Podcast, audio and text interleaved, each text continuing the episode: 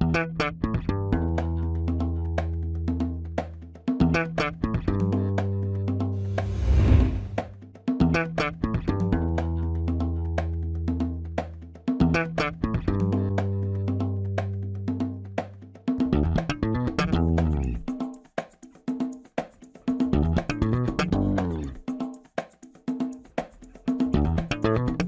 Este é o Tapa da Mão Invisível, podcast destinado àqueles que querem ouvir ideias que abalam sociedades e não são ditas na mídia tradicional.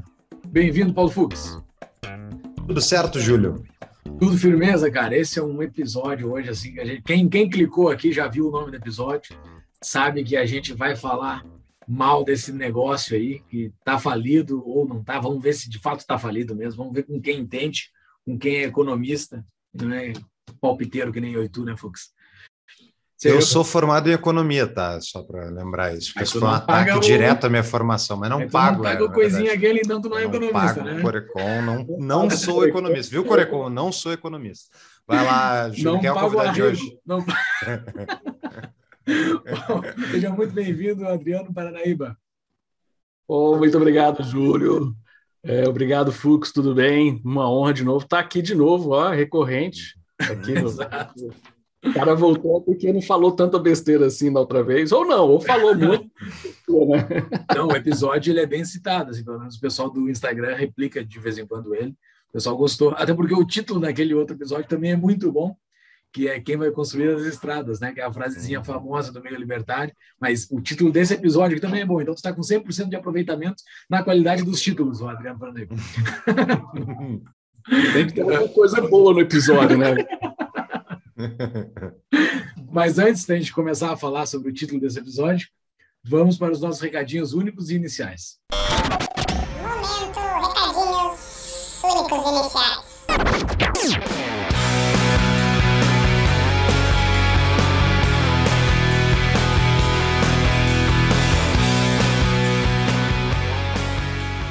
Então, pessoal, para quem quer abrir um negócio no Brasil, esse tem um episódio aí que não está falando muito bem das contas nacionais, mas, mas, é aquele negócio, né, Júlio? Se não vai abrir no Brasil, vai abrir aonde? Tá todo mundo endividado, então o negócio é tu construir uma empresa onde tu consegue manter um custo fixo baixo aí e onde tu consegue ganhar um ticket alto. Seja, se for no Brasil, é com a DBI Contabilidade, porque ela dá quatro meses de isenção de honorários só para ouvinte do Tapa, e mais a abertura gratuita da empresa também. DBI Contabilidade é no arroba DBI Contabilidade no Instagram, ou venha no nosso site ou no link da descrição do episódio, tapadamainvisível.com.br barra DBI. Entre lá e conheça nossa parceria com a DBI de muito tempo já.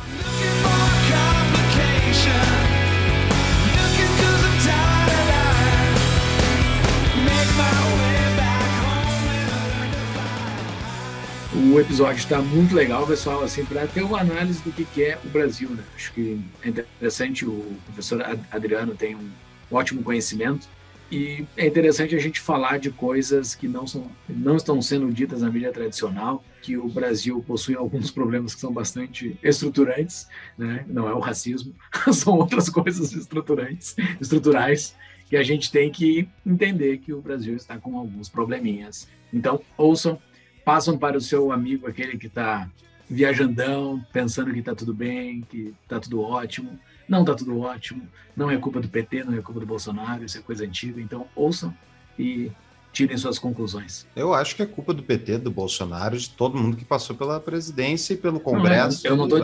É, exato, porque quando fala assim, o Brasil tá uma merda, é, daí o cara é, é, é, petista, falando porque o sim, Bolsonaro tem poder, entendeu? Não, não é, é aquela lógica. Por binária. causa dele, entendeu? Ele uhum. contribui bastante, mas não é por causa dele. Perfeito. É um sistema de incentivos perverso, pessoal. Até isso vale a pena. Tem outros episódios tá, para a gente fala de outras maneiras para se proteger e tal. Especialmente o episódio do Criptomaníacos, vale a pena dar uma olhadinha.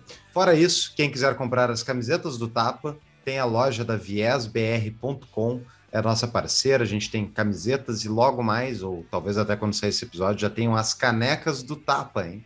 Então, entrem lá, deem um apoio para nós e se você comprar qualquer coisa da Viés, utilize o código TAPA e ganhe 5% de desconto. Exatamente, ficaram bonitas as canecas, sensacionais, eu já encomendei a minha. Para contribuir para as ideias da liberdade, né, pessoal? Ajudem as iniciativas que espalhem as ideias da liberdade. Uma delas é o TAPA. Nós temos nosso grupo de apoiadores lá no Discord. Para fazer o seu apoio, entre em apoia.se barra Tapa da Mão Invisível. Faça seu apoio, contribua para a perpetuidade desse nosso projeto e tenha contatos, e não é só isso, né? Tenha contato com pessoas que defendem a liberdade por esse mundão todo. Está muito bacana o nosso grupo também não é só no Apoia-se para poder ajudar o Tapa, divulgue o Tapa para os seus amigos, espalhem as ideias da liberdade via Tapa e via todas as outras iniciativas que estão sendo publicadas no Brasil. A gente precisa disso. Ouçam um episódio, vocês vão saber por que a gente precisa melhorar o ambiente de ideias do Brasil. E para quem quiser comprar um dos livros indicados na show notes, ou seja, desse episódio de qualquer outro, ou na nossa livraria mesmo, tem dicas de livro que o Tapa recomenda para você iniciar ou se aprofundar nesses estudos de liberalismo, de escola austríaca enfim, de entender a realidade, entre pelos nossos links e a gente ganha um rebatezinho quando vocês comprarem pela Amazon. A Amazon DAO é uma proposta de programa de associados que a gente é associado. Cada compra feita na Amazon que entrarem pelos nossos links, a gente ganha um rebatezinho. Muita gente aproveitou a. Né, Júlia, aproveitou a, a promoção da Amazon, que o Thiago. É, teve uma promoção ali, 50% de desconto, o Thiago publicou no, no, uhum. no Instagram e no nosso grupo. Bastante gente comprou. Isso, quem, quem acompanha as nossas redes sociais e queria comprar livro, comprou o livro com desconto. E fora isso, né, Júlio, a gente tem os nossos canais de WhatsApp, Telegram, show notes, a livraria, tudo isso está no site tapadamainvisível.com.br. Em todas as redes sociais nós estamos também, Instagram, Facebook, Twitter. Uh, também estamos no YouTube com o vídeo, quem está nos ouvindo em podcast, no YouTube, nos sigam por lá, nos assistam por lá também. Era isso, né, Fux? Era isso, vamos para o episódio, tem bastante conteúdo.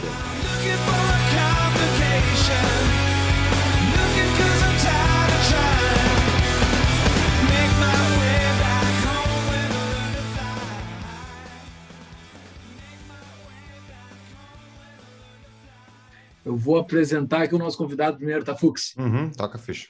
Adriano Paranaíba é economista, mestre em agrobusiness, na área de concentração em sustentabilidade e competitividade de sistemas agroindustriais, na UFG, doutor em transportes na área de concentração logística e gestão, na UNB, professor no quadro permanente do Instituto Federal de Goiás, onde atua como professor de economia, gestão financeira e transportes turísticos. É pesquisador líder do GPGIM, Grupo de Pesquisa em Gestão, Inovação e Mercados, CNPq, editor-chefe do periódico acadêmico Mises, é diretor acadêmico do Instituto Mises. Recentemente foi assessor técnico da liderança do Novo na Câmara dos Deputados e subsecretário de Competitividade e Melhoria Regulatória no Ministério da Economia. Este é o Adriano Paranaíba, que a parte maior do, do currículo dele ele não colocou, que ele participou do episódio 59 do Tapa da Mãe Invisível. Esse foi o ápice da carreira do Adriano. muito bem-vindo. Lá nesse episódio 59, nós conversamos sobre quem vai construir as estradas, que é um tema que é do teu domínio direto, assim, é bem específico, que é sobre transporte, né? Esse nós vamos falar sobre esse Brasilzão que nós estamos aqui, falar sobre a economia dele, a política, como é que ele chegou aqui. Tu esteve dentro do dentro do, do, do coração da besta lá, né? Tu, tu, tem um pouco de experiência, vamos falar. Lá quando a gente te entrevistou, tu estava, inclusive, na gravação dentro do, do coração da besta. Conta para nós, assim, tu como um economista pró-liberdade, como é que é ficar lá dentro, assim, agora que tu está lá fora? Porque tu passou pelo legislativo e pelo executivo, né? Pois é, cara, para mim foi uma experiência sensacional, porque assim, eu vejo muita gente que passa pelo, pelo legislativo e põe a culpa no executivo muita gente que era o que eu fazia. Eu estava no legislativo, pô, o executivo não manda os projetos bons, pô, só manda bagaceiro, uma bosta isso e tal, não sei o quê. Né? Aí eu fui para o executivo e vi como é que a, como é que essa bagaceira era criada, né, para chegar lá no, no, legislativo, né? Então assim, não era, então a gente foi bem foi bem bacana porque eu pude ter essa experiência de ver que como que a máquina funciona, né? Ou melhor, eu pude ver como a máquina não funciona, né?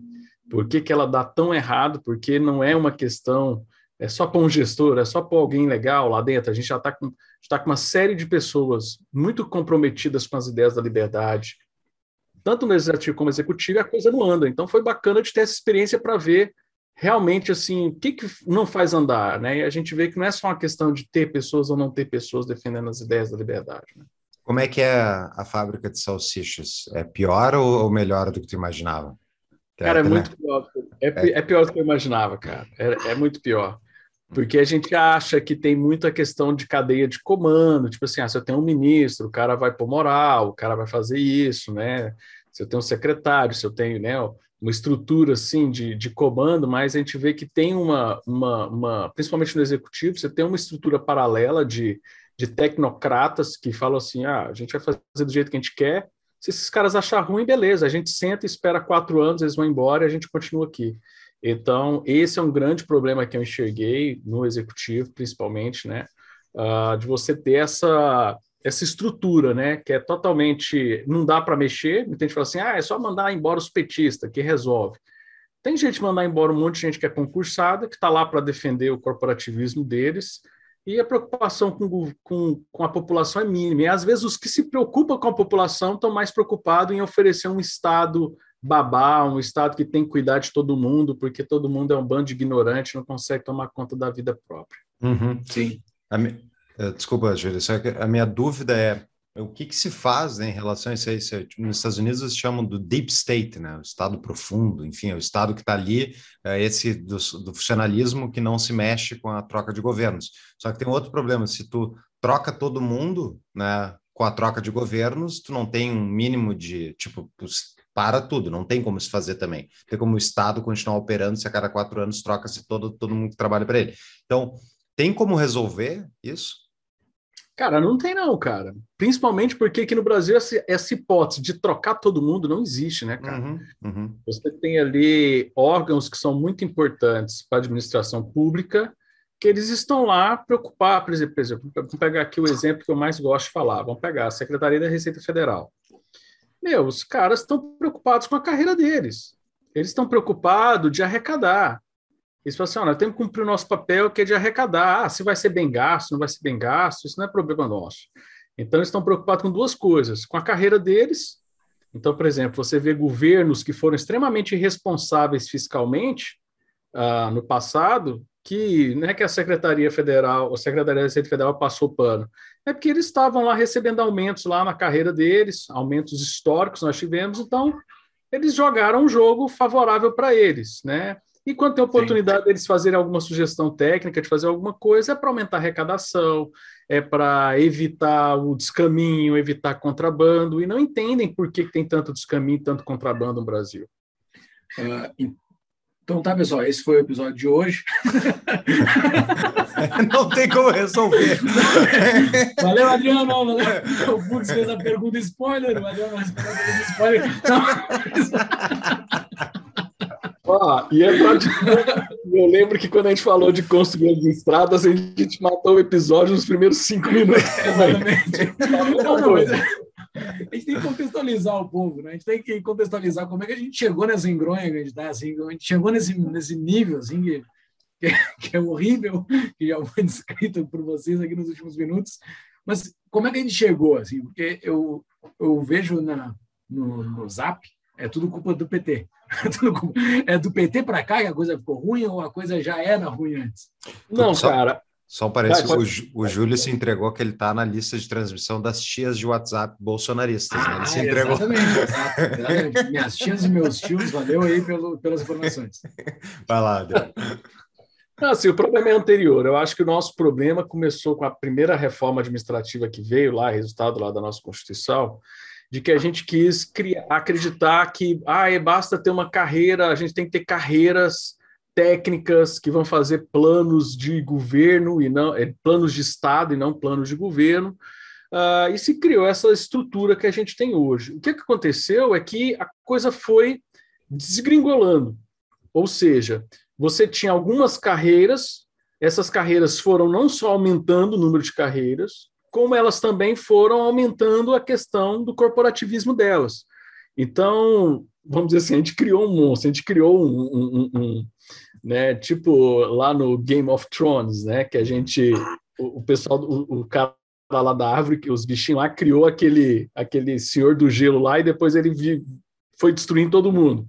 Exatamente aquilo ali. A gente falou assim, não, temos que ter tecnocratas, pessoas preocupadas tecnicamente para ocupar cargos públicos.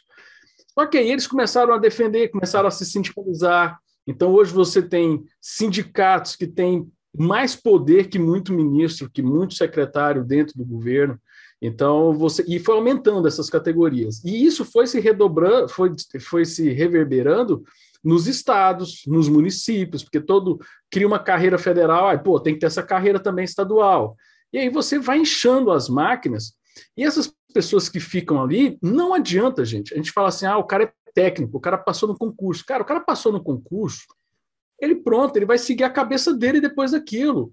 E aí as pessoas têm aí dependendo da, da, da, inclinação ideológica, que muitas vezes é voltado aí para esquerdismo, não depende só do cara ser PT. Eu acho assim, se fosse só o problema ser só PT, o problema não seria tão grande. Mas o problema é que às vezes cara que fala lá que é de direita, que você vai ver tem ações totalmente intervencionistas, questões que estão atrapalhando muito a economia brasileira. Então, esse é o grande problema. E é um grande desafio que os liberais que embarcaram no governo enfrentaram, porque chegou lá acreditando que era um espaço de pessoal de direita, pessoal que não era petista, e enfrentou desafios, às vezes, até piores do que se fosse tudo petista. Para quem quer investir em startups, tem a CapTable, nossa patrocinadora desde o início do programa praticamente. CapTable cresceu demais desde que a gente começou. A CapTable é a plataforma de lançamento de startups da Startse. Eles têm muitas startups já lançadas com dezenas de milhares de investidores cadastrados e nós aqui do Tapa somos investidores também. Então, fica a dica, pessoal, vão conhecer lá essas novas startups que estão disponíveis. Estão todos os sites da CapTable, você pode procurar eles através do nosso link tapadamainvisível.com.br barra cap. E então, vá conhecer as startups que podem revolucionar esse país né, com a digitalização da economia. No teu currículo aqui, quando eu li, tu és professor de finanças também, né? E uma das, um dos parâmetros lá de finanças é tu para fazer o cálculo, para fazer um VPL, tu tem que utilizar a taxa, a taxa livre de risco, né?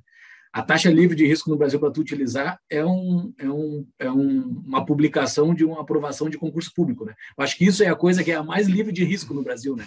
Tu com certeza tu vai receber aquele teu salarinho ali, né? Não existe nada mais mais líquido e certo que esse cara vai ter direito pro resto da vida, né? Ou não? Gente, é, gente sim, vamos ser sinceros. Assim, muita gente passa pano nessa discussão, mas Quanto a minha geração, principalmente, aconteceu muito isso, porque tinha muito concurso público e tal, não sei o quê. Cara, chegou um momento que se o cara passasse um concurso público, era melhor do que, por exemplo, vamos pegar uma carreira, é, é, é, pegar medicina, por exemplo, o cara passava em medicina, caraca, você vai ser. Chegou um momento que você passar no concurso público era melhor do que você formar em medicina. Tipo assim, nunca a comemoração das pessoas era passei no concurso, nunca mais vou precisar trabalhar na vida. Então, essa, infelizmente, é uma realidade, porque a estabilidade que foi criada nessa época da reforma administrativa, dessa primeira que nós tivemos lá, que até teve um ministério, que era o Bresser Pereira, que era o ministro e tal, que organizou tudo isso, a ideia é muito bonita. Por exemplo, ah, vamos dar estabilidade para o servidor, porque se chegar um, um chefe dele que for político, né? Por exemplo, chega um ministro novo que é indicação política, chega para o cara e fala assim: ó, assina um papel aí. Aí o cara, não, não vou assinar, porque isso aí é, é, é falcatrua. Então, a estabilidade garantia isso para ele. Tudo bem, tem esse lado bonito, mas não é a realidade do dia a dia. A realidade do dia a dia é que o cara usa a estabilidade dele para justamente não se envolver, ou quando se envolver, se envolver quando tem interesse dele, pessoal ou da categoria, por exemplo. Sim. Eu queria justamente discutir essa questão da estabilidade, tu comentou, Adriano. Tem muita gente que replica dizendo que funcionário público não tem estabilidade, que, se, que eles podem ser demitidos pela lei e tal, mas eh, na prática ninguém é nunca demitido pelo funcionário público. Né? O que tu tem que fazer para ser demitido como funcionário público?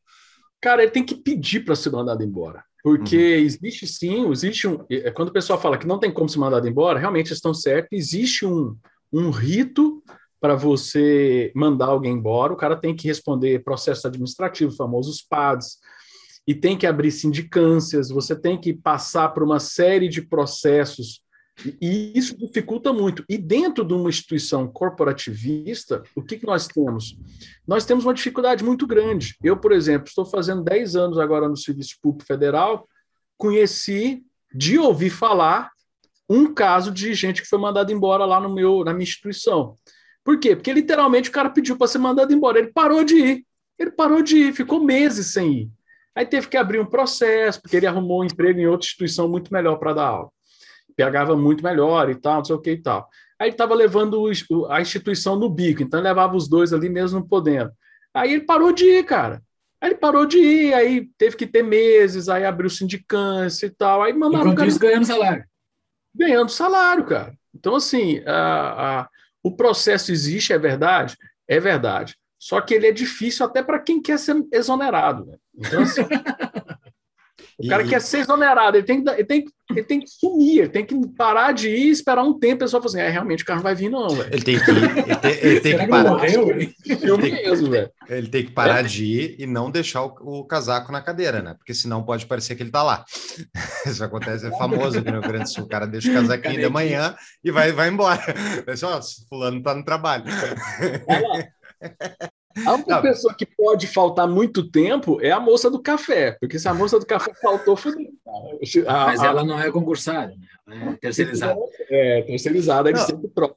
E é mais fácil. Essa questão do corporativismo, na prática, acontece é, também o funcionário público que vai trabalhar para demitir outro, ele sabe que se ele abre esse precedente, ele pode ser o próximo a ser demitido. Então, ele tem um incentivo enorme a não abrir essa porta nunca que não pode abrir essa porta para a gente não poder ir para a rua. Então, tem na lei, mas na prática não existe essa possibilidade. Então, enfim. E tem, toda aquela, tem todo aquele medo que um funcionário público tem de ser prejudicado na PF, né? na, no CPF, né?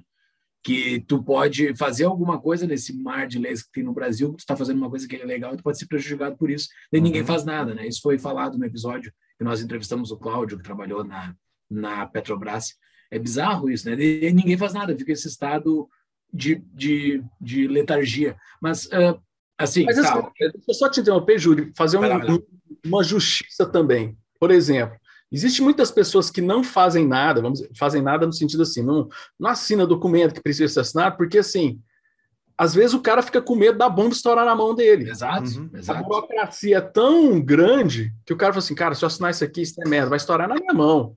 Exato. Então, assim, como ele só tem aquele emprego, ah, pô, passei no concurso público há 20 anos atrás, cara, eu não consigo mais arrumar emprego, o que eu, de, o que eu tenho é isso aqui. Então, o cara, é, é, às vezes, trava. Então, não é às vezes porque o cara também não quer fazer. Sim, sim, sim. A própria institucionalização, a própria forma como a instituição funciona, faz com que o cara tenha medo de assinar papel. Isso é muito, infelizmente, principalmente onde tem muito envolvimento muita grana, orçamento, essas coisas. Então, por exemplo, quando eu fui para o Ministério da Economia, a primeira coisa que me falaram é a seguinte: ó, você não vai mexer com orçamento, não, né? Aí eu falei assim: não, não vou mexer com orçamento, não. Meu cargo lá não vai envolver orçamento. Ah, é, porque é o seguinte: se envolver com orçamento, é muito comum o pessoal separar um pedaço da, do DAS que recebe para já pagar advogado, porque depois vai dar problema e tal. Então, assim, é muito comum dar problema de orçamento. Tipo, é, faltou uma cadeira depois, aí vão cobrar de você. Meu orientador de doutorado, ele foi aposentar e falar que faltou duas cadeiras lá, que estava no nome dele lá, e sumiu as cadeiras de 10 anos atrás. Aí, pô, eu vou comprar a porra das cadeiras, eu trago elas aí, ou eu pago e tal, mas tá vendo? É a, burocracia ela trabalha também contra a própria. Então, por isso que eu falo que virou um monstro, porque ele atrapalha sim, sim. não só o cidadão, como atrapalha a própria administração pública funcionar direito. E o que que fez esse monstro surgir? Foi a Constituição de 88? Já tinha esse monstro antes? Ela piorou? O que, que como é que virou esse, esse mar de coisas? Não, o problema da Constituição e onde ela, onde ela impacta nisso é porque todo mundo que entrou no governo, entrou na, na questão do Serviço Público Federal, fica à mercê de fazer esse tratamento que é a Constituição. Porque qual é o meu objetivo? Servir aos interesses constitucionais, que é. Aí vem a carta de Papai Noel, que nossos amigos libertários tanto falam, né?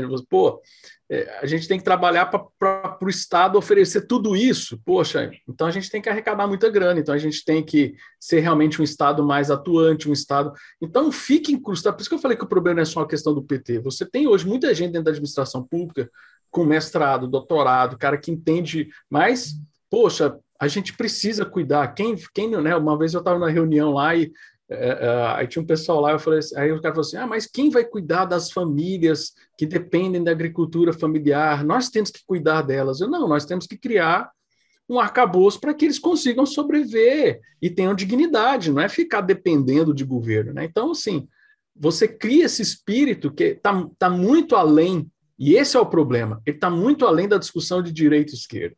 É uma, é uma questão de entender o Estado como algo paternalista mesmo, isso está muito enraizado dentro das carreiras. Então, se isso começou, eu acredito que já devia existir, O Brasil sempre teve históricos aí de, de, de perspectivas paternalistas, mas com você colocando esse paternalismo dentro da mentalidade de quem vai ficar lá por muito tempo, dentro da instituição, você neutraliza qualquer tipo de possibilidade de mudança em governo. Tem um impacto prático, né? Que é dentro do, do orçamento, governo federal, a necessidade agora de sempre se contratar mais, embora nesses primeiros anos aí do, do governo Bolsonaro não foi contratado ninguém, pararam-se todos os, os, concursos e caiu né, a, folha, a folha salarial da, do governo federal. Agora, minha dúvida é: para a pessoa lá na ponta, para nós aqui que não temos nada a ver com o governo federal, o, além do serviço horrível que é prestado, tipo, qual é o impacto na prática isso dentro do, do, do nosso nosso dia a dia? É, a gente vai pagar mais imposto, a gente vai ter mais dificuldade de fazer as coisas? O que, que é que na prática a gente sente desse problema todo? Eu, eu acho que a parte do custo do imposto propriamente dito é o menor possível. O nosso assim, é menor em relação ao que eu quero falar na sequência, que é justamente a questão do custo Brasil, da questão de você ter custo relacionado à regulação. Então, essa questão de, de ter muita regulação, né? Então, por exemplo, eu, para mim, esse governo Bolsonaro aí pode falar tudo de errado, tem muita coisa de errado que está fazendo, mas só de ter feito a lei da liberdade econômica, cara, eu até nem sei como é que o negócio daqui foi aprovado. Quando a gente fala de abuso de poder regulatório. Poxa, isso daí vai contra, né? E eu estive dentro do Ministério da Economia, cara, assim, era, você tinha que conversar com muito tato com os reguladores, porque os caras, não, as agências são independentes, vocês querem intervir no nosso trabalho, porque nós estamos trabalhando para melhorar a vida das pessoas. Eu, é, sei, estou vendo, né? A gente está vendo né? a vida das pessoas só melhorando, né? Tem que prender os ônibus da Buzzer porque eles são ameaça à, à soberania nacional, só pode. Então, assim, é, você tem um arcabouço regulatório muito grande, que cada dia alguém tem uma ideia maravilhosa para resolver o problema do Brasil e só vai piorando e vai desdobrando isso e vai ficando um monstro esse, esse Estado. Então, o problema, por exemplo, vamos pegar os impostos.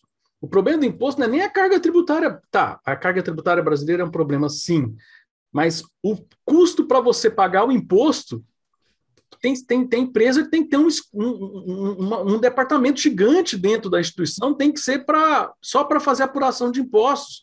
Isso é surreal um monte de exigência, um monte de coisa que tem que ser feita, um monte de documento que tem que ser entregue. Se o cara não entregar naquele dia, paga uma multa de 5 mil reais. Então, assim, é surreal as exigências burocráticas que nós temos no Brasil. E muitas vezes a gente pensa em desregulamentar, quando a gente fala, então, por exemplo, já fui em congresso de reguladores, ela falava lá da importância, a gente tinha soltado um, um guia da desregulamentação. Cara, o povo vai falar assim, Adriano, se desregulamentar vai virar uma barbárie, o Brasil vai virar uma zona. Cara, nós estamos muito longe de virar uma, de virar uma anarquia. A gente tem que desburocratizar muito, a gente tem que desregular. Não, não é uma zona hoje? Não, é uma... uma zona no sentido de anarquia, de ninguém ter o controle. E aí, e Júlia, aí você falou a, a, a parte interessantíssima. Você criou tanta regra que virou uma zona. Então, uma coisa que eu falo que é tipo assim, é, é uma podemos dizer que é meio que um, um, um, uma. Como é que seria a palavra certa? Agora me fugiu como é que seria um jeito certo de dizer isso. A gente tem a impressão que o poder está concentrado em Brasília, mas ele está concentrado em Brasília, mas ao mesmo tempo ele está pulverizado dentro de Brasília. Então tem muita gente discutindo, às vezes, o mesmo assunto. Então você tem, às vezes, pegar uma, comércio de madeira, você tem ao mesmo tempo IBAMA, Ministério do Meio Ambiente, Minas e Energia, algumas agências, todas elas regulando aquela atividade, cada uma do seu jeito, cada um falando para o cara fazer uma coisa. Então, assim, você tem um. É, é, é, é, um paradoxo, era a palavra que eu queria achar, né? Você tem o um paradoxo do poder concentrado e, ao mesmo tempo, pulverizado dentro de Brasília. Uhum. Você tem muita gente falando sobre o mesmo assunto, querendo resolver aquele assunto, né? Então, você tem. por exemplo, o Brasil poderia muito fácil resolver o problema de transportes, puxar um pouco para o meu lado aqui, por exemplo, em fazer um documento único para o cara que faz o transporte de carga. Você só tem um documento para aquela carga. Não faz, por quê? Porque você tem uma briga, tal instituição não quer. Vai, aí vem a, a questão das vaidades das carreiras. Quem que vai ser o dono do documento único? Quem que vai abrir mão do poder que tem hoje? Vai é. ser o Ministério da Cultura, é. vai ser a Secretaria da Fazenda, vai ser as receitas estaduais. Quem que, quem que vai ceder o poder de querer mudar, né? De, então, então vira uma queda de braço. Por isso que muita coisa, muita agenda não anda. Por quê? Quem que vai ceder? ninguém quer ceder, todo mundo quer poder. Esse é o grande problema. E, e por quê? Porque está associado ao seu próprio emprego, à necessidade da sua própria função, aquele poder. Se tu esvazia do poder dele, a pessoa. Mano, é, eu acho que ela deixaram com uma ameaça existencial a sua própria carreira, embora ele saiba que não vai ser demitido. Só o fato de não vai poder mais influenciar deve né, incentivar ele a manter aquele negócio. A carreira vai perder, então, uma coisa que a gente vê muito em reuniões de sindicatos, eu faço falar de todas as reuniões de sindicatos que eu já participei, de outras reuniões que a gente fica sabendo. O, a, o lema é: nós precisamos ter uma categoria forte, unidos para conseguir nossas conquistas. Então, toda, toda sinalização de que vai perder poder aquela categoria de influenciar políticas públicas é enxergado como algo maléfico. Por isso que o corporativismo ele tem, não é só a questão de, ah, a carreira quer não trabalhar, o cara quer trabalhar menos. Gente, o, alcance disso é muito maior do que só o cara querer ficar coçando. Se todo mundo quisesse ficar só coçando e não fazer nada, nós não estaríamos com os problemas que a gente tem hoje no Brasil. Ia ser ótimo, os caras não atrapalhavam, né? Vamos falar do nosso apoiador, Cunha Mantovani Advogados. A CMA é um escritório de advocacia totalmente online que atende empreendedores, empresas digitais e startups em todo o Brasil. O CMA fornece assessoria jurídica especializada focada em investimento de startups, direito digital, proteção de dados e propriedade intelectual. Para conhecer o, o, trabalho deles e entenderem o que mais eles estão fazendo, entre em tavadamainvisível.com.br barra CMA de Cunha Mantovani Advogados. Então tá, então o mapeamento aqui do, do problema é esse estado gigante, uh, inchadaço, uh, que se mete em tudo, não consegue resolver os seus próprios problemas, a população fica presa no meio disso tudo, tu estava lá dentro dele até pouco tempo atrás, tu acha que o vendo fazendo uma extrapolação é, para frente para o futuro, ele piora ou melhora essa situação que nós entramos aqui? Para que lado nós estamos indo? Então, a gente está hoje com um problema sério institucional, né? Porque agora essa, essa briga é, tá, já, já ultrapassou a questão de carreiras, a gente está fazendo discussão de poderes, né? Então, hoje você está vendo aí o que deveria ser o normal, que era você ter o peso e contrapeso entre poderes, o pessoal está vendo como rixa, como retaliação, como antidemocrático. Então, a gente está hoje partindo. Eu vejo, eu vejo que assim, não é que está piorando, é que está ficando insano a discussão. Esse é o problema. Então, está ficando irracional a discussão, por isso que vai piorar muito, por isso que eu vejo que está piorando muito. Que o ideal era, assim, fazendo uma, um prognóstico meu, a única forma de melhorar, infelizmente, galera, é os governadores falar assim, brother, ó, foi bom enquanto durou, não tá dando certo o Brasil junto. É, vamos fazer o seguinte, cada um resolve seus problemas, cara. Vamos, cada um resolve o seu, a gente consegue. Deixa o pessoal do Nordeste resolver os problemas do Nordeste, deixa o Sul resolver o problema do Sul, o único que vai se lascar é nós do Goiás, que tem o Distrito Federal, a gente não tem o que fazer com o Brasil. Né, Vamos ficar com a pedra. o quadradinho amputado do Goiás. Vai ficar com esse Nada contra o pessoal de Brasília, eu gosto mais do pessoal de Brasília, mas, cara, é, é, é, um, é uma coisa complicada. Então, assim, é, é muito difícil você fazer essa gestão que se espera do Estado eficiente para um país tão grande que tem vários países dentro dele e querer dizer que ah, vamos fazer uma política pública que resolve o problema de saúde. Cara, é impossível, é insano isso. É, é, é, é a pretensão do conhecimento, né? Tu achar que vai chegar de Brasília, eu vou determinar agora a política pública para o Brasil inteiro, 210 milhões de pessoas, eu vou prever como é que vai funcionar os médicos, a enfermagem, os hospitais, o plano, quanto tem que pagar, o plano de saúde privado, quanto ele pode pagar, quanto ele não pode, o que, ele pode cobrir, o que, ele não pode, e daí tu vai criando toda essa sequência de coisas, tu pensa, não, uma pessoa, uma comissão de pessoas em Brasília vai conseguir resolver esse problema, porque eles são bem intencionados. E, tipo, pelo que tu conversou até agora, parece que os funcionários públicos são seres humanos que nem a gente, interessados primeiro em si e depois nos outros, né? É tipo, é uma, é uma falácia lógica a existência de um Estado do tamanho da, do, do, brasileiro, mas é impressionante como as pessoas têm dificuldade de enxergar isso. Adriano, por que, que tu acha que é isso? Cara, é, é isso, você, você matou a charada, cara, é Hayek na cabeça. Não tem como. Por que, que o Brasil dá tão errado, né? Ah, as pessoas ficam perguntando, ah, Adriano, o Brasil agora vai dar errado? A gente... Já deu. É, isso que eu ia falar. O normal do Brasil é dar errado. Uhum. É, é, o nosso normal. Quando a gente deu certo lá, que começou a ter números bons, que a economia cresceu, que a economia bombou, aquilo lá foi ponto fora da curva, aquilo foi algo fora Por isso que a gente foi parar na capa da, das revistas mundiais, porque, pô, nunca esperamos isso do Brasil, que o Brasil desse certo. Então, o Brasil, o normal dele, então, assim, é uma coisa que eu escutei de um professor na faculdade, e, e que eu repito para meus alunos. Velho, aí o pessoal, ah, o pessoal vai, professor, vai vir uma crise. Cara, todo ano, todo aluno pergunta, professor, vai vir uma crise? Eu, rapaz, seu, avô, seu bisavô passou por crise, seu avô passou por crise, seu pai passou por crise. Você acha que você é mais uma que eles passaram, né? Eles passaram por vários. Vários. Todos passaram por vários. Todos passam. Você acha que você vai ser o bonitão que vai passar por nenhuma crise? você, tá lá, você, você, você é inocente demais, cara. Então o Brasil, ele nasceu, assim, do jeito que ele é formado, ele vai dar errado, sempre vai dar errado. E se está dando errado agora, é porque a gente está voltando para o nosso status quo, que é o normal nosso de dar tudo errado sempre.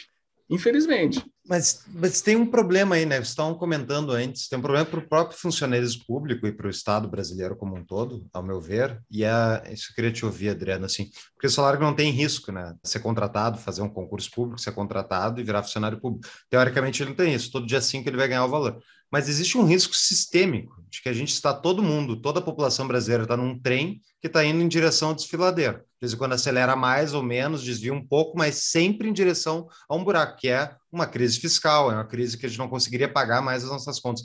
E no sentido que poderia os funcionários públicos sofrer um default, né? não vão ganhar aposentadoria, vai acontecer que nem aconteceu na Grécia, eles da noite para o dia, acabou o direito adquirido na Grécia, que era direito adquirido, não pode mexer, não pode mexer, aconteceu uma crise, todo mundo ganhou um desconto de 30% na aposentadoria, e foi isso. E, tipo, isso, a quão longe a gente está desse cenário, Adriano?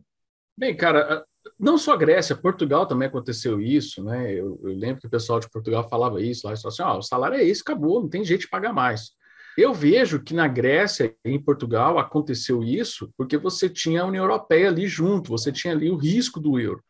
Então, eles, você teve ali uma pressão da Alemanha, né, do Banco Central Europeu, de falar, ó, tem que controlar as contas. Aqui a gente tem isso não, velho. Aqui o Brasilzão se ligar, se deixa a impressora ligada lá 24 horas, velho, vai pagando, porque toda vez, toda vez que você vê alguma discussão de funcionalismo público, o pessoal dá o grito e fala assim: não, mas vai ter que pagar, é nosso, é nosso direito, cara, vai ter que pagar no dia certo.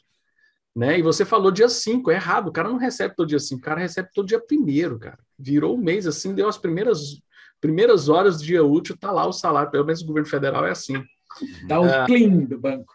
O, o dinheiro cai na conta, velho, e, e a discussão é essa, não, é um direito que eu tenho, né? Então, ah, o que eles não entendem, o que, o que o pessoal não entende, e eu fico mais revoltado quando você vê essa mentalidade, por exemplo, com cargos de, por exemplo, Receita Federal. A Receita Federal entende o problema da inflação, por exemplo. Entende que se você ficar imprimindo dinheiro, se você ficar empurrando a barriga, você vai trazer problema inflacionário, você vai trazer problema fiscal. No final das contas, o seu salário vai acabar não valendo muita coisa. Então, até pensar a longo prazo para a carreira deveria, então, se a gente fosse pensar em lógica, né? A lógica seria que as carreiras do serviço público estivessem muito preocupadas, por exemplo, com a estabilidade da moeda. Por quê? Porque aí eu não preciso ficar lutando por aumento de salário. O meu salário ia ser- valer muito, daqui a pouco não tá. Então, por exemplo, quando a gente vê lá, muitos, muitas vezes na internet, o pessoal falando lá, ah, o juiz falou que ele ganha miséria, que ele não está conseguindo mais por quê? Porque ele está sofrendo o efeito da inflação. Tá, 40 mil dá para comprar alguma coisa. Ainda dá para comprar alguma coisa, né? Mas ah, ah, o cara fala isso por quê? Porque está vendo o padrão de vida dele cair. Por quê? Porque a moeda está sendo desvalorizada. Mas por que, que a moeda está sendo desvalorizada? Porque alguém tem que bancar a máquina.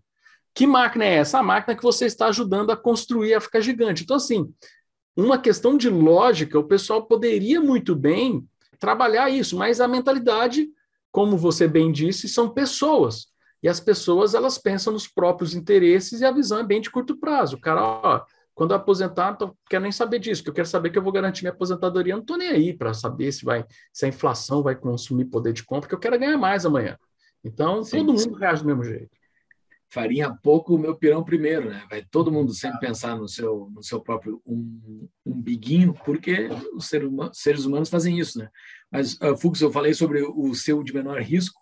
Claro que a inflação mata todo mundo, né? Mas é difícil a gente ver o Estado brasileiro pagando alguma coisa antes do funcionalismo. né? Qualquer coisa ele vai sempre deixar para depois do que o funcionalismo, seja contratos de fornecedores, seja a própria dívida, se em algum momento estourar alguma coisa, ele vai atrasar a dívida, mas o funcionalismo vai ganhar o seu ali. Então, pelo efeito Cantillon, Cantillon, não sei como é que se fala, os caras vão se dar bem em cima da gente. Novamente, né?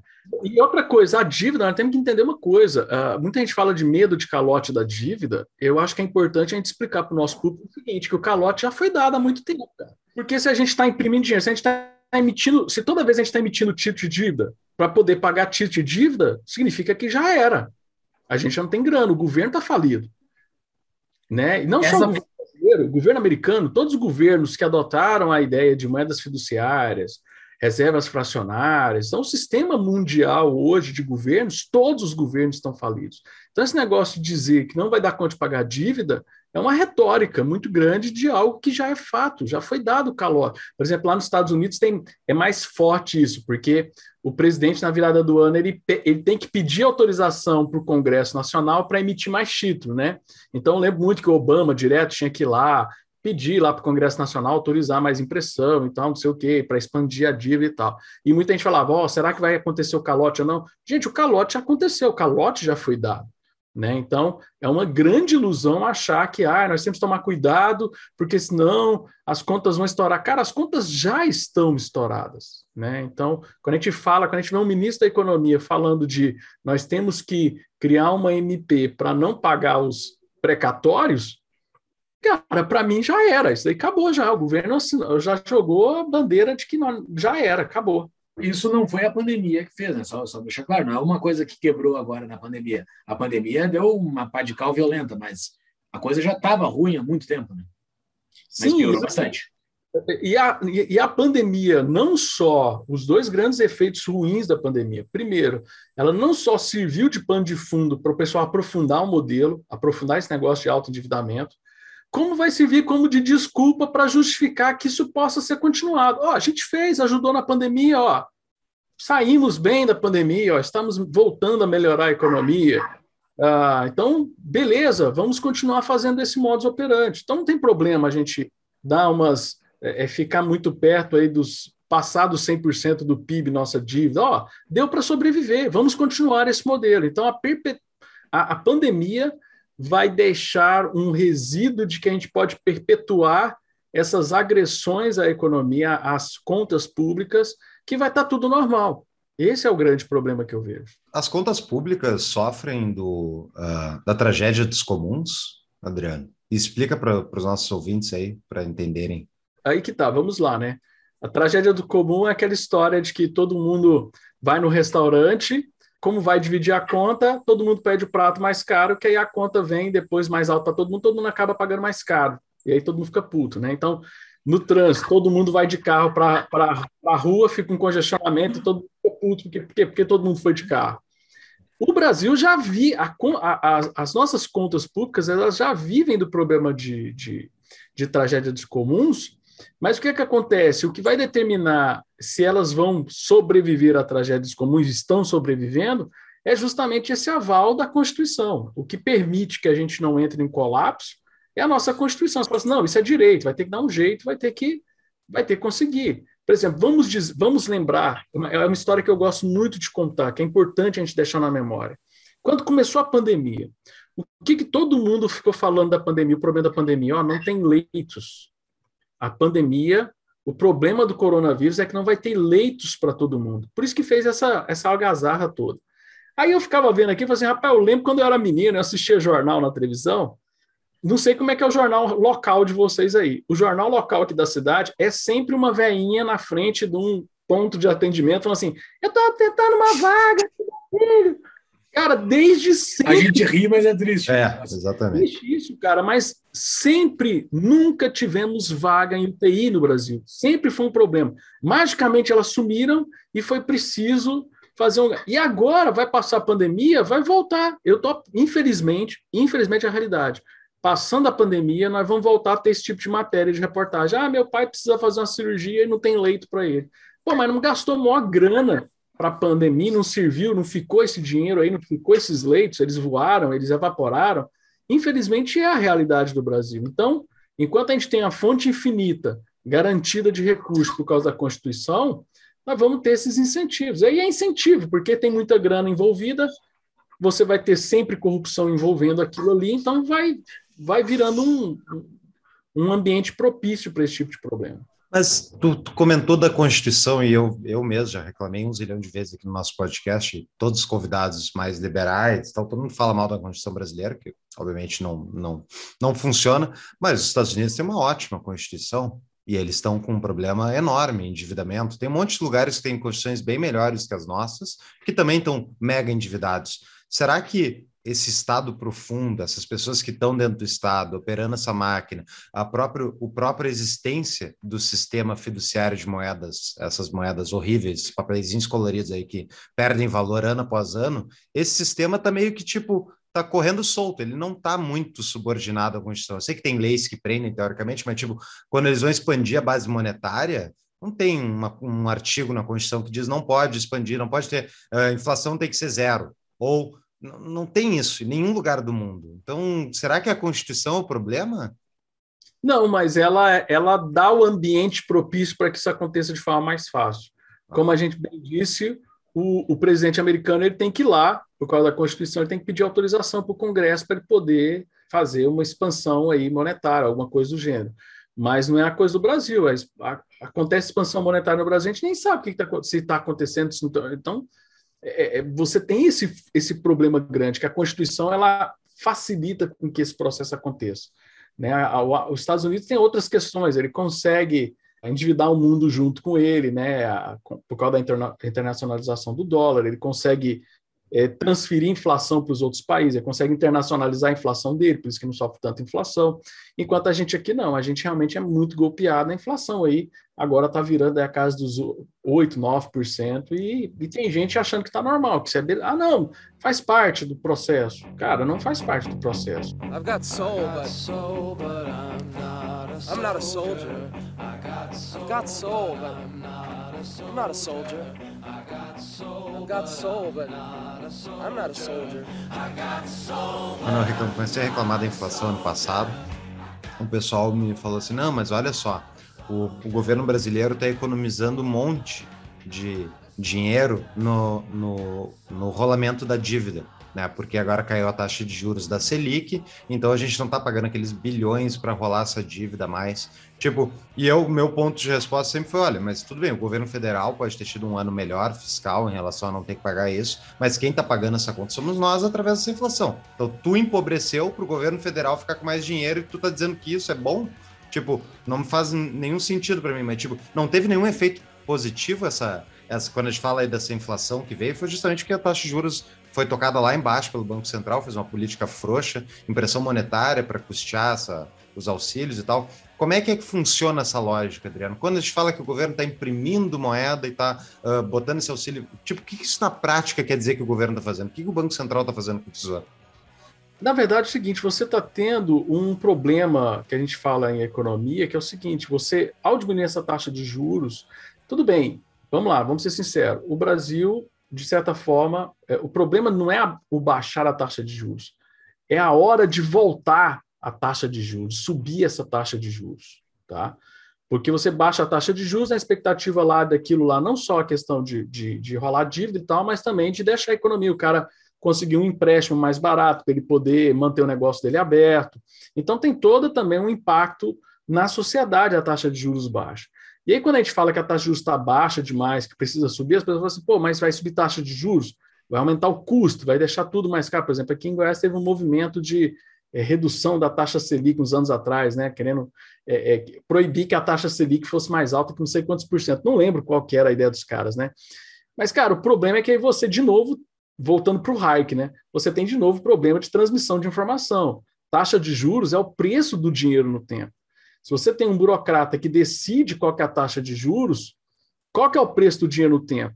Né? Então, isso impacta mais ainda no, no, no, tal defeito Cantillon, que é como o dinheiro se propaga na sociedade, que acaba que você cria uma série de problemas nesse sentido de transmissão da, do preço do dinheiro.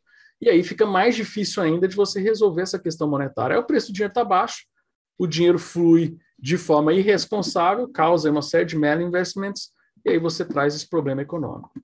Quem determina a taxa de juros no Brasil é o Copom, né? o Conselho de Política Monetária. Ele é composto aí pelo pessoal do Banco Central. Acho que o secretaria, o ministro da Fazenda tem uma cadeira, também não, não lembro mais as regrinhas.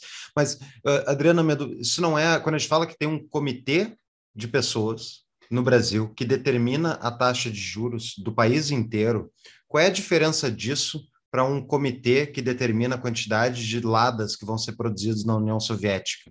Qual é a diferença disso? Por que, que, por que, que um é uma coisa que a gente sabe que não funciona e o outro é esse copom mágico, que eles sabem a taxa de juros real do Brasil, tipo, de todas as interações brasileiras, eles determinam de cima para baixo. Tipo, para mim, eu olho, isso não faz nenhum sentido. Nenhum sentido. Tem um comitê soviético, um politburo soviético determinando a nossa taxa de juros. Por que, que eu estou errado?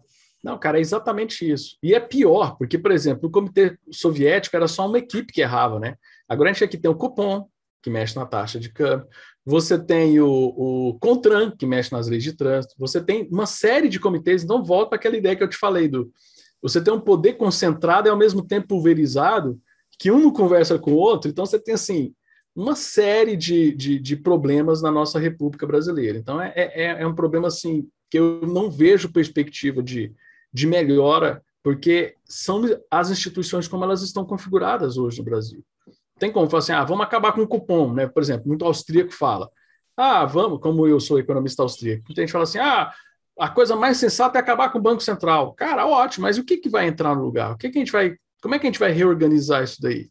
Como é que vai fazer? Com as instituições que a gente tem hoje é muito complicado. De repente, até dá, até está fazendo um bom papel, de repente, o Banco Central, porque é tão complexo a forma como você tem as instituições, que às vezes você buscar uma forma de alguém concentrar a informação para poder disponibilizar essa informação para a sociedade, poderia ter ser até positivo, mas não, se torna mais uma nova ilha de informação, mais uma, uma ilha de poder que vai disputar com as outras ilhas de poder que habitam lá em Brasília.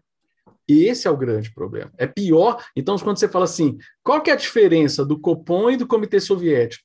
O nosso é pior, porque o soviético, pelo menos, era um, era um, era um comitê só. Aqui a gente tem um monte de comitês em todas as coisas da nossa vida. Barbaridade. Olha só, nós temos os nossos patrões, que daria para a gente fazer só um episódio de perguntas de patrões aqui, foi difícil selecionar, um monte de pergunta boa mesmo, assim. Mas algumas de assuntos que nós até já tratamos, vai ser uma pergunta do Ramon aqui, muito boa. Momento Patrão Pergunta. Professor, é possível que as lideranças e a população entendam que o Brasil é um país pobre e também falido? Ou estamos presos politicamente junto com eleitores que acreditam que ficarão ricos votando em demagogos? está preso nessa roda da desgraça, hein? Tá...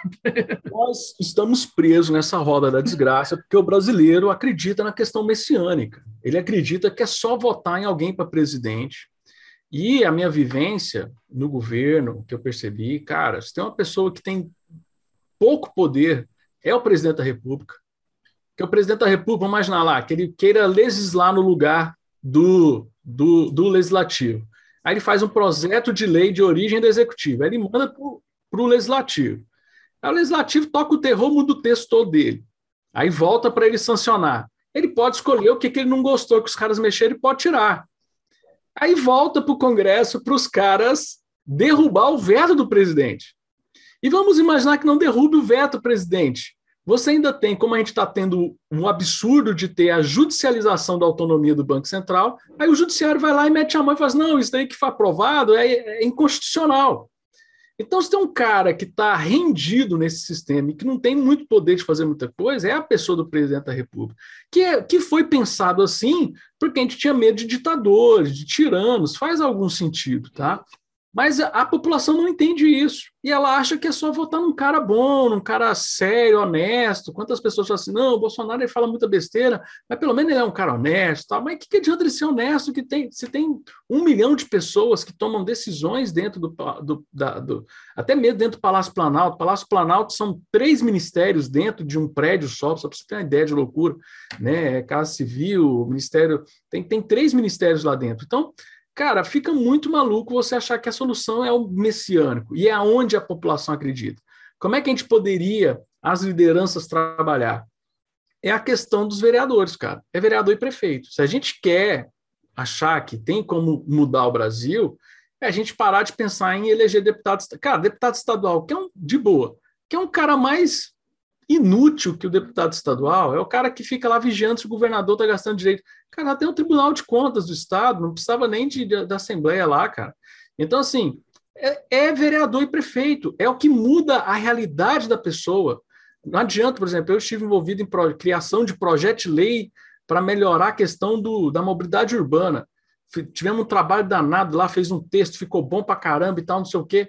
Não adianta nada para o brasileiro comum, porque aquilo lá é, na Constituição fala que é competência dos municípios. Então o município pode ligar o dane para aquele e fazer o que ele quiser. Então, esse é o grande problema do brasileiro, é achar. Aí a gente tem a visão de carreira política, é outro problema. O cara começa vereador, aí ele vira prefeito, aí deputado, deputado federal, governador, presidente. Então o cara vai crescendo. Cara, só que é o contrário, é uma pirâmide inversa. Onde que a, a, a, a gente teria que ter pessoas melhores, mais capacitadas? Mais perto da população, para mexer no dia a dia das pessoas de fato. Então, é o vereador, é o prefeito, são os cargos que de fato fazem sentido. Até mesmo para mim que acredito, por exemplo, a gente que falou um pouquinho de secessão no começo, tal, não sei o quê, é o cargo que faz mais sentido se a gente acredita nesse cenário de secessão, de a gente ser mais. Vamos imaginar então, não vamos pensar em secessão, vamos pensar, por exemplo, em um pacto federativo de verdade, né? uma federação de fato, de verdade, onde você tem autonomia dos entes. Quem tem que estar melhor preparado é quem está perto das pessoas. Mas isso não, não, não, não, é o, não é o caso, a gente sabe. E, tipo, tu tem alguma razão para acreditar que um dia vai ser o caso, Adriano? Com existindo o Estado-nação Brasil? Tipo, a lógica toda é, é justamente concentrar poder na capital, seja Brasília, seja Washington, é pela, pela natureza de quem é que detém a, a, a, o governo federal, que é a jurisdição que acaba dominando as outras, quem detém as armas, quem detém a lei da jurisdição, né? Isso, tu, tu vê, tu acha realmente que é crível acreditar numa inversão desses papéis? Não, por isso que a gente está acreditando que não tem solução esse modelo. né? Você Tá, Sim, eu, tenho uma, eu tenho uma solução, eu quero ver, tua, eu quero ver tua, a tua resposta. Por que, que eu estou errado, Adriano? Tá? Porque a gente tem muitos episódios aqui que a gente fala sobre Bitcoin, a gente cita Bitcoin, tá? E o que está acontecendo na Nigéria hoje é o que eu acho que vai acontecer no Brasil daqui a alguns anos. Que eu enxergo esse cenário aí do governo federal é in, incorrigível, não vai não votar, talvez melhore, mas a gente está uh, indo desfaladeira abaixo. E a minha dúvida é, na Nigéria eles proibiram Bitcoin? E depois eles acabaram, acabaram voltando atrás, porque eles não têm como proibir Bitcoin, está fora do controle da alçada jurisdicional. No caso deles, eles têm aquelas remittances, que são os pagamentos de fora né, para dentro do país, que representam uma parte significativa do PIB dele, então são pessoas que saíram e mandam dinheiro para suas famílias que ficaram. Né? Esse dinheiro migrou da Western Union, que fazia essas coisas através do sistema Fiat, e migrou para dentro do Bitcoin. E o que está acontecendo, a meu ver, é a Nigéria e outros países que inflam mais ainda as suas moedas que o Brasil, eles estão chegando num cenário que, tipo, se a gente continuar imprimindo do jeito que a gente imprime sempre, e as pessoas já estão migrando para esse outro sistema, vai chegar uma hora que a moeda deles vai virar pó comparativamente. As pessoas vão, cada, cada vez que eles inflam mais, eles criam um incentivo maior ainda para as pessoas pararem de usar a moeda estatal, local e migrarem para esse novo sistema. Aumenta o custo de oportunidade. Então, tipo, ou eles vão parar de imprimir e adequar o orçamento e parar de prometer o que eles não conseguem entregar nas campanhas políticas, ou eles vão perder completamente a moeda local qual é o furo disso? Onde é que está errado? Porque eu enxergo isso no longo prazo. Agora o Bitcoin é 800 milhões, é, bilhões de dólares, o tamanho de mercado é ridiculamente pequeno, sexta maior moeda do mundo e tal, mas comparado aos outros é, é pequeno ainda. Só que, tipo, a gente está vendo que o valor não para de crescer, passa-se cada 4, 5, 8 anos, vai estar cada vez maior, e o Fiat não vai parar de inflar nunca, porque as pessoas não param de votar em políticos que acreditam nessas baboseiras todas não vai chegar num cenário onde todos esses governos inflacionistas vão ter que se deparar com a realidade? Cara, eles já estão enxergando isso. Eu acho que os governos já enxergaram isso. A gente está escutando muito falar sobre o tal do Great Reset, que é a grande jogada de você zerar esse, esse inflacionismo. E, não, vamos zerar tudo e vamos começar do novo para poder fazer de novo um novo tratado de Bretton Woods, fazer novos tratados. Então, assim, eu acho que não chega ao caos, por exemplo, Nigéria, Índia, teve alguns países que enfrentaram, porque você tinha outras coisas que levaram à convulsão social. Não foi só uma questão de endividamento que levou à convulsão social. A Nigéria tem um problema, como vários países da África, questão de, triba, de brigas tribais e tal. Você tem então, assim, não foi o endividamento, não foi a incapacidade da moeda representar valor que levou à convulsão social. Você teve outros elementos que, junto com isso, colapsaram a economia e a pessoa vai falar: não, vão ter que parar, vão ter que repensar. Esse é o problema do Brasil. Cara, o Brasil não tem nem, o Brasil não tem nem tornado, cara, para trazer algum tipo de convulsão social. É, o, a, a, gente tem uma, um, uma, um comodismo muito fácil, é muito fácil você ser brasileiro, muito fácil sobreviver no Brasil. É uma terra, o Júlio falou, uma terra, nós somos um país pobre, mas, cara, nós temos condição de sobrevivência, o brasileiro, brasileiro médio consegue sobreviver é, com uma série de problemas, sem ter saúde, sem ter acesso à educação. A gente, brasileiro consegue levar, o brasileiro tem um jeitinho brasileiro de conduzir as coisas, porque nós temos esse ambiente favorável. Então, a única coisa que é contra nós é realmente essa questão da, do problema da administração do governo, né, de, de, de, como a gente governa o nosso país, e a gente já conseguiu fazer isso. Né? No passado, quantas moedas nós cortamos zero para tentar resolver o problema? Né? Então, a gente vai. Até quando o real vai sobreviver? Então, a grande. Né, quando alguém pergunta do real, Adriano, o que, que você acha do real? O real é sensacional. Pô, Adriano, mas ele foi inflacionado. Pois é, e o bicho está sobrevivendo, né? Tá aí, ó, tá, tá existindo ainda, porque o normal do Brasil é dar um, dois anos deixar de existir ter que fazer outra, é o nosso normal. De novo, voltando à questão que o caos é o nosso normal, né? Uhum. Então, eu vejo isso. E os governos estão já fazendo as suas manobras. Essa história do Pix, cara, o Pix foi uma grande sacada do governo de, de certa forma, bancarizar quem está desbancarizado, que é uma forma de capturar o possível, possível cliente Bitcoin, né? Uhum. Então, o, o Pix traz uma, uma solução é, de curto prazo para as pessoas, as pessoas estão caindo no conto vigário do Pix, daqui a pouco o governo vai ter o, o olho grande do Big Brother, já vai estar em todo mundo, você não vai precisar nem fazer declaração de imposto de renda, né? Você vai fazer porque o governo gosta de te humilhar, como faz hoje. Ele, ele quer te humilhar, ele quer falar assim: eu é que mando na sua vida, eu é que sou seu dono. Então você vai preencher um formulário e se tiver diferente do que eu já sei, eu ainda vou te ferrar. Então, te dá uma multa. Aí quer falar para mim que nós somos diferentes do comunismo, que nós somos diferentes da União Soviética, velho. A gente só não veste vermelho, meu irmão. O resto tá tão pior quanto. A gente só não anda de lado, né?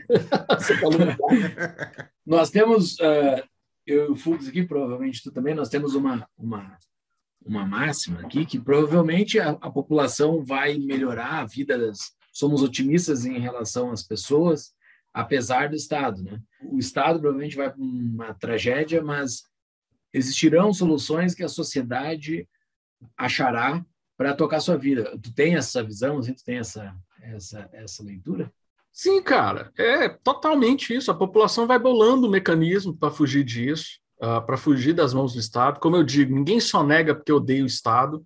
As pessoas é, elas só negam impostos elas fazem esses, essas maracutaias tributárias porque não dá para pagar. Então, eles vão bolando artifícios, vai bolando mecanismos de como eu vou me defender do Estado. Hoje, o que, que é direito tributário? Que, né, esses escritórios de direito tributário? É uma, é, é, é são escritórios para ajudar você a se defender do Estado. Hoje, a maioria das profissões, olha só que loucura, a maioria das profissões hoje são para defender os empresários do Estado, seja em regulações, né? Seja em questões tributárias, seja em questões trabalhistas, seja em questões até de funcionamento de alvarás, essas coisas. Muita gente é contratada pelo empresário para se proteger do Estado, para se proteger do fiscal, que é realmente o grande problema brasileiro. Então, o brasileiro ele é gênio, cara, ele é inteligentíssimo, ele consegue bolar mecanismos para fugir dessas artimanhas do Estado.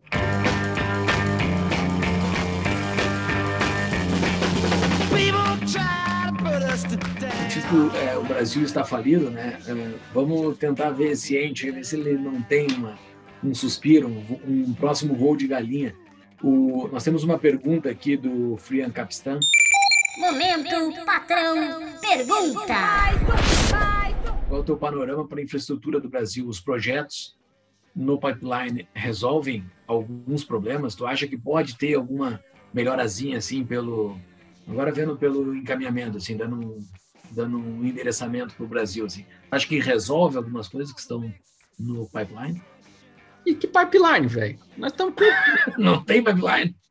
Projetos importantes estão parados. Eu pensei que tinha. Sair, vai sair de forma medíocre.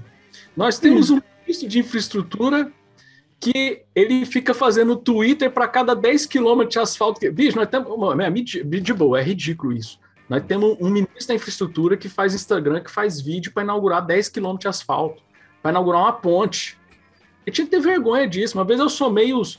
Ele, todo, todo final de mês ele faz realizações do Ministério de Infraestrutura. Aí põe um monte de obras, põe umas 200 lá. Uma vez eu fui somar quilometragem das obras, velho. Não deu 300 quilômetros, mano. Pô, para um país continental que nem o Brasil, aí o que acontece? Ferrovia. Não tá andando as ferrovias. Os projetos de lei que realmente tratam de resolver o problema da ferrovia, tá tudo parado. Temos ferrovias que estão aí é, é, sem chance de serem construídas por uma questão ambiental. O grande problema de infraestrutura no Brasil é a questão ambiental. A gente tem um mega potencial que era as hidrovias. Não estamos levando a sério hidrovia. Cabotagem, que é pegar a, a, o transporte marítimo ali, para em vez de ir para a rodovia, a gente vai transmitindo pelo litoral. Está parado o projeto. Então, assim, fazer asfalto, estão falando aí, ah, o Tarcísio está fazendo muito asfalto. Primeiro, ele só, tá, ele só está fazendo asfalto, que é o problema do Brasil, de apostar só no rodoviarismo. E outra, não está fazendo nem asfalto suficiente para tocar o Brasil, meu irmão. Não dá, não. Essa conversinha aí é muito marketing. Eu gosto muito, tem muito amigo meu que trabalha no Ministério de Infraestrutura. Gosto dos caras, os caras são bons, são profissionais, mas não estão entregando. Simples assim. People try to put us to just because we get around.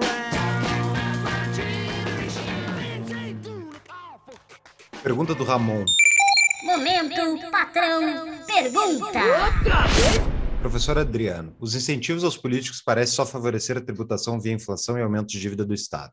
Leis que limitam super salários são criados e boicotados. Teto de gasto já tem comentários que está sob ameaça. É possível criar incentivos para favorecer a austeridade ao longo prazo que não sejam leis perenes? Cara, não tem como. Não tem como porque a máquina trabalha a favor de você concentrar poder e concentrando poder, poucos decidem por muitos. Então você sempre vai ter essa questão. E até vamos pensar até na questão assim, vamos imaginar que são anjos, né? Que todos os servidores, os políticos são anjos. É, eles vão defender a importância. Você tem muito poder concentrado, é justo que o cara ganhe muito bem, porque ele tem muitas responsabilidades. Então, o caminho seria de diminuir esse tanto de responsabilidade para não precisar de pagar super salário, para pagar salário grande. Então, a, a, própria estrutura impede que isso aconteça, né? E quando eu falo estrutura, é assim, ah, temos que pôr gente lá para quebrar a estrutura. Não tem como, galera. É, sinto dizer, o podcast aqui vai ser uma grande decepção, porque o pessoal esperava que eu fosse falar assim: ah, tem como salvar o Brasil? Não tem como salvar o Brasil, cara. O Brasil ele vai voltar para o estado normal dele, que é a mediocridade econômica mundial, inflação e a gente empurrar a vida aí para sobreviver. Infelizmente vai ser isso. Tem mais uma pergunta de patrão para endereçar para algum caminho bom, assim, que é do Arthur. Momento patrão pergunta. Acredito que a melhor forma de desestruturar os alicerces do Estado é propor concorrência ao serviço por, eles prestado, por ele prestado. Talvez a criação de uma zona de livre comércio no Brasil, assim como muitos países fizeram, alguns socialistas inclusive, não seria um bom foco para encarar os males que a burocracia e taxação fazem para uma sociedade? Pois é, essa é uma discussão extremamente importante que nós temos aí um modelo que poderia ter funcionado no Brasil, que está sendo tentado ser salvo, que tá, são as EPS. A gente já tem umas zonas que permite tributação diferente, nunca vingou, a gente tem um monte de ZPE no papel, a única que vingou, vingou não foi pela ZPE em si, foi pela atividade, que é a do P100, mas muito mais pela questão do, do da empresa que está lá, do que propriamente dito pelo modelo da ZPE. O que, é o P100, perdão? O P100 é lá do, do Porto do Ceará, Fortaleza. É, eles mexem Ele com tem uma regulamentação diferenciada? É porque você não paga imposto porque você exporta, né? Então, é um produto que chega lá no porto. A ideia da ZPE é que é? Você pôr um produto para ser produzido, mas ele não vai ser vendido no Brasil, ele vai ser exportado, então ele não paga um monte de impostos. Então, então a ideia da ZPE é essa. Você tem um monte delas no papel, mas só uma que vingou no Brasil. E vingou justamente porque é uma, já, né, já tinha uma vocação lá de exportar. Então, assim, aquela questão de ah, vai atrair emprego, porque o Brasil exporta muito, isso aí faliu, não funcionou. Então tem uma, tem uma tentativa, não sei como é que está atualmente essa tentativa de ampliar a questão das EPS para outras atividades, para serviços também, e virar essas zonas especiais econômicas, tá? O grande problema é que você, de novo, vai ter muita questão de regulamentação. Por mais que você abra mão do governo federal de cobrar imposto, a prefeitura vai trabalhar em cima ali para ganhar o imposto predial dela, ela vai ter a burocracia de uso do solo, de habites, dessas coisas todas. Então, assim, o arranjo burocrático no Brasil dificulta muito a gente ter uma. A, a, a, própria questão de propriedade privada no Brasil é muito complexa, é muito incerto. Hoje você tem um imóvel, você não é dono daquele imóvel, se a União quiser tomar ele, pode tomar qualquer hora. Isso é muito complexo para a gente pensar em zonas livres, né? Uhum. Como a gente tem em outros países, né? Tem países aí que estão desenvolvendo esse modelo. É muito interessante, mas aquilo, bicho, se a galera não ganha a grana deles, eu falo assim, não é ganhar grana em propina, ganhar grana em arrecadação de imposto, em, em renda, os caras não, não, não, tocam ficha no negócio. E a gente está falando assim, institucionalmente chegamos à conclusão aqui então, de que o governo federal e o, o ambiente institucional brasileiro não tem uma solução. Existe alguma coisa que o indivíduo pode fazer? Como é que o indivíduo, ainda mais alguém que entende está vendo esse cenário todo, está entendendo a catástrofe anunciada que está acontecendo, o que, que o indivíduo pode fazer para se proteger e proteger a sua família, enfim, seus negócios desse descalabro todo? É, eu acho que assim, sempre acontece esse cenário de crise, tem gente que chora tem gente que vende lenço.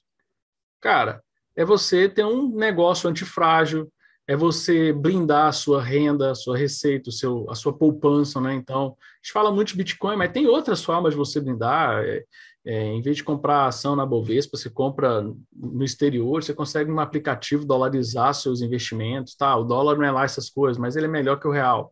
Você já se protege dessa inflação nossa, né? Então, tem uma série de mecanismos que você pode fazer.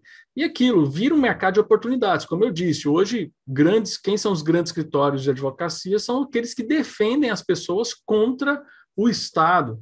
Né? Eu tenho um, um, professor, grande amigo meu aqui em Goiânia, o cara ganha grana defendendo o pessoal da Previdência. Ele ajuda, então, tipo assim, o cara tá ganhando maior grana ajudando velhinha a conseguir se aposentar de forma digna. Pô, um cara desse é um, assim, é um herói, cara. O cara, ele tá. Então, assim, a Previdência é um caos. Então, pô, o cara tá ganhando dinheiro com esse caos. E não tá explorando ninguém, muito pelo contrário, tá ajudando os velhinhos a conseguir aposentar. Uhum. Então, assim, nós temos que, como libertários, liberais, né, pessoas assim que defendem as ideias da liberdade, nos engajar em profissões, né, nem assim engajar em movimento social e tal, mas assim, buscar dentro da atuação profissional nossa, se envolver nessa abertura de, não só de mercado, mas de como ajudar as pessoas ganhando grana. Eu acho que é um caminho viável para as pessoas fazerem isso. Então, o cara que é advogado, você, cara, primeiro que já não tem mais aquele tanto de concurso como tinha antigamente, mas, pô, você consegue, como advogado, defender muita gente das garras do Estado e ainda ganhar grana. Então, assim, você consegue se dar bem sendo o defensor das ideias da liberdade. Eu, eu vejo que é um cenário muito propício e eu vejo muita gente no movimento liberal, é, de certa forma, tendo um sucesso profissional, porque justamente entendeu essa potencialidade, né? Diferente do pessoal do sindicalista aí, né?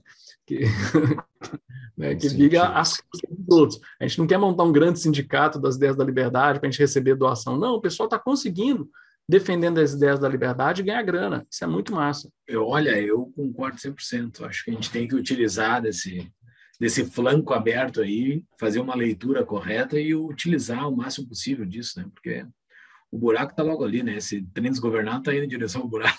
Não tem é, vamos, pensar, ó, vamos pensar assim, por exemplo, quantos mercados são regulados? Tem um monte de mercado regulado, saúde, educação tal. Todos eles cabem uma defesa da liberdade, com você prestando a consultoria para empresas, para conseguir ser menos vítima da regulação. Então, só, só nessa parte, por exemplo, microeconômica da regulação, já existem muitas possibilidades para quem defende as ideias da liberdade ganhar grana, defender as ideias e ainda, de lambuja, conseguir tentar trazer alguma luz no fim do túnel nos acusaram de bolsonaristas aqui uma vez, quando eu fui me preparar para o episódio, eu procurei Brasil falido. Foi uma frase falada pelo Bolsonaro em janeiro de 2021, que o Brasil está falido, o Brasil está falido. Uh, eu acho que o Bolsonaro vai ser tipo um Churchill da vida no futuro, claro, medidas as proporções, porque vai ter frase dele para tudo, para qualquer coisa vai ter uma frase do Bolsonaro, do mesmo jeito que tem do Churchill hoje. Tem uma frase dele falando que o Brasil está falando, ele fez essa leitura, depois ele se arrependeu e tudo mais, mas a gente não está inspirado nessa frase do Bolsonaro, se botar no Google, o Brasil está falido, não tem nada a ver com essa frase dita pelo Bolsonaro, a gente é uma, é uma leitura nossa aqui, que por coincidência, se, uh, o Bolsonaro também falou, como ele fala qualquer coisa, então sempre vai concordar com o Bolsonaro em alguma coisa. É assim, metade dos conservadores do universo agora estão te odiando com essa, com essa comparação que você fez. Nossa. Deixa eu... todo mundo brabo, até o bolsonarista. Eu... Eu tô por comprar briga, o Paranaíba. O... Pouco tem gente fazendo associação. O Adriano usa gravata borboleta porque ele é bolsonarista. Porque... exato, é, exato. O Church usar a gravata borboleta. o... Para dar o um encaminhamento aqui, né? A gente não falou né, sobre o teu podcast, né?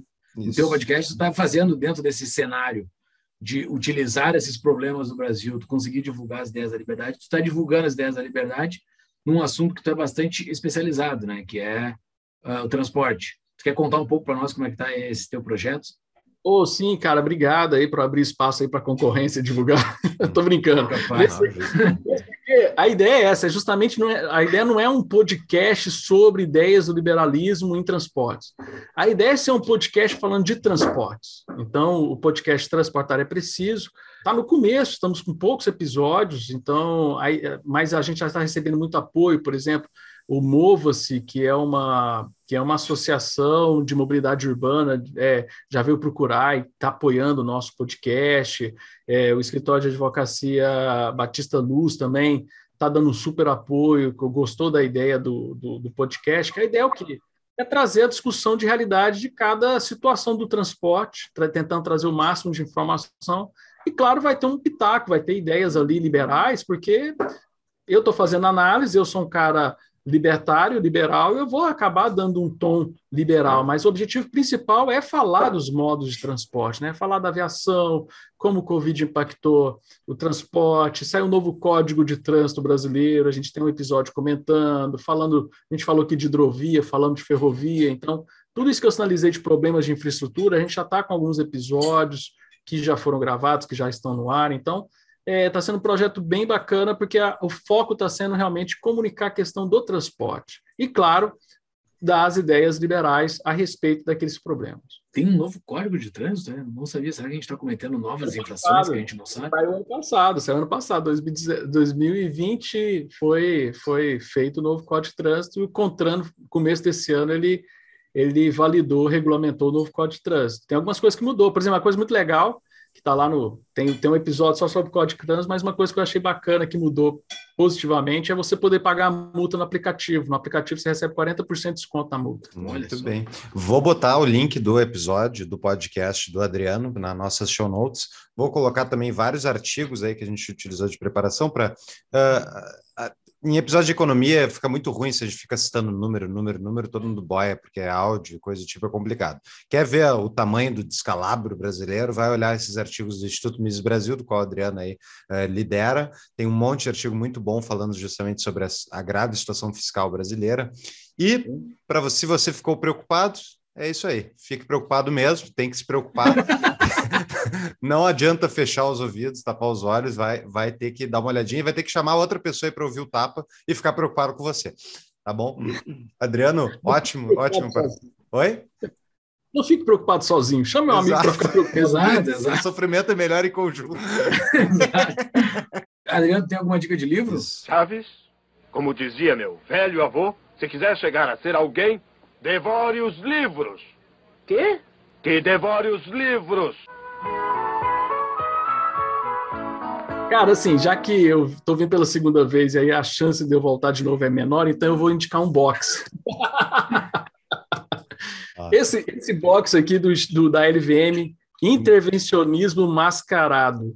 Né? O que, que ele fez? Ele juntou algumas obras sobre intervencionismo do Mises, então que tem, por exemplo, o Crítico ao Intervencionismo do Mises, para mim é um dos melhores livros do Mises, sim, Claro, ação humana é uhum. sensacional, mas para ler. Você tem o intervencionismo, análise econômica, intervencionismo, né? Sobre a moeda e inflação e o conflito de interesses e outros ensaios. São quatro livros que fala tem a essência do pensamento do Mises a respeito de intervenção, que foi tudo que a gente falou aqui, o problema da intervenção, de, da gente fazer intervenção em tudo, intervenção na economia, intervenção em todas as áreas. Então, eu indico esse box, vem com imã super legal, bacana para você pôr na geladeira. Então a indicação minha é esse box, porque vai que eu não volto mais, aí eu não posso ficar mais indicando um livro ou outro. Vai voltar sim. Já vai, vai todos que eu gosto. Ótimo. A vai capa é, é Marx e, e Keynes usando uma máscara? E usando uma máscara. O Marx e o Keynes com a máscarazinha aqui. Aproveitaram a ideia de pandemia, né, de máscara e tal. E colocou, né? Esse negócio de máscara também é um puto intervencionismo na vida das pessoas. Uhum, muito bem. Adriano, Uhum. muito obrigado. Foi Muito obrigado. ótimo, ótimo episódio. da- da- É, é triste a gente falar sobre essa realidade, mas se a gente não fala, é pior ainda, né? Pior é o ignorante que tá alheio, só vai depois receber o, o corte da sua aposentadoria, nem sabe por quê. A gente tem que ser comprometido com a nossa frase inicial e ideias que não são ditas na mídia tradicional, né? Ficar todo mundo, ficar todo mundo sedado, dizendo que tudo vai melhorar, tudo vai melhorar, vai melhorar, escambau, pessoal. E assim, então, terminando de ouvir esse episódio aqui, vão ouvir o, o podcast do do Adriano lá, que é Transportar é Preciso, e também escutem o episódio 59, que o Adriano esteve aqui conosco falando quem vai construir as estradas. Ótimo, gente. Obrigado. Valeu, obrigado pelo convite. É super bom a gente bater esse papo. É descontraído, eu acho massa participar aqui do Tapa. Valeu. Legal. Valeu, cara. Muito obrigado. Valeu, aí. Adriano. Até mais. Até mais.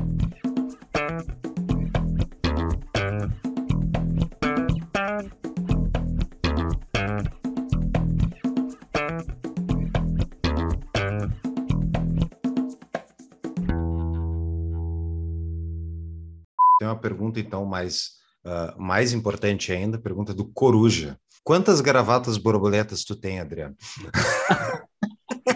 Não está usando aqui na gravação, hein? É, exclusivo, exclusivo. do Para quem não sabe, o Adriano tem uma coleção de, de, de fazer palestras com gravatas borboletas.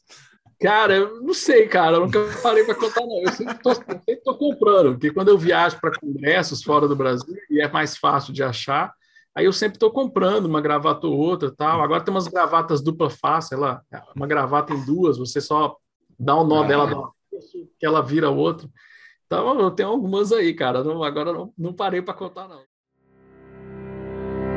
Então, pessoal, se você ouve o tapa, você sabe o quanto a gente não gosta da inflação provocada por bancos centrais. E para isso existe uma solução chamada Bitcoin. Se você quer comprar Bitcoin, aproveite a nova patrocinadora do Tapa, a Bipa. A Bipa é a forma mais fácil e rápida de investir em Bitcoin. Diferente das corretoras, na Bipa você se cadastra em minutos e consegue comprar quantias a partir de um real. Pode fazer compra recorrente, diária, eu faço, gosto muito, uso a Bipa e recomendo. E daí fica a dica então para vocês, pessoal. Valorize o novo patrocinador do Tapa. Vocês podem acessar mais informações em tapadamãoinvisível.com.br barra BIPA, B-I-P-A. Então, é isso, pessoal. Querem comprar Bitcoin rápido e barato? Entre na Bipa e façam a compra recorrente de vocês. Nós do Tapa recomendamos, eu uso e recomendo.